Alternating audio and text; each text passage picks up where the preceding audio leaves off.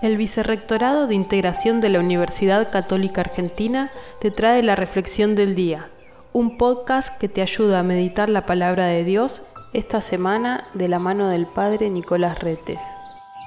Este sábado 8 de enero la liturgia de la iglesia nos presenta a través de su Evangelio de Marcos capítulo 6, los versículos 34 al 44, la conocida multiplicación de los panes que realiza Jesús quien se compadece al ver a la multitud que está justamente sin alimento, pero más que todo aquí pensemos en el alimento espiritual, ¿no? Es verdad que el milagro se produce y multiplica los panes, pero a su vez tiene una segunda lectura, una segunda lección, ¿no? El alimento espiritual que Dios les da, su palabra.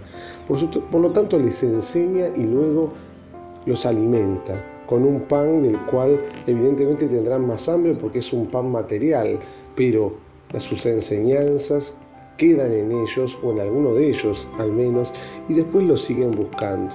En textos posteriores se preguntarán por qué lo buscan a Jesús, si es solamente por sus enseñanzas o bueno, realmente por el alimento material. También nosotros podríamos preguntarnos, ¿cuándo recurrimos a nuestro Señor Jesucristo? Si lo hacemos simplemente por lo que Él nos da, por nuestra necesidad o porque tenemos un corazón agradecido por todo lo que Él viene haciendo en nuestras vidas. Dice el texto, termina diciendo que los que comieron allí eran como cinco mil hombres. Sí, Jesús se entrega, se da, se reparte a todos. También a nosotros nos ha llamado para trabajar en su reino.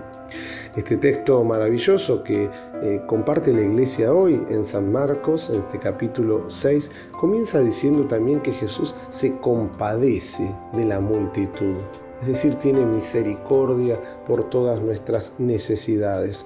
Hoy una vez más le vamos a decir gracias al Señor por todo lo que nos regala cada día. Que tengas una excelente jornada.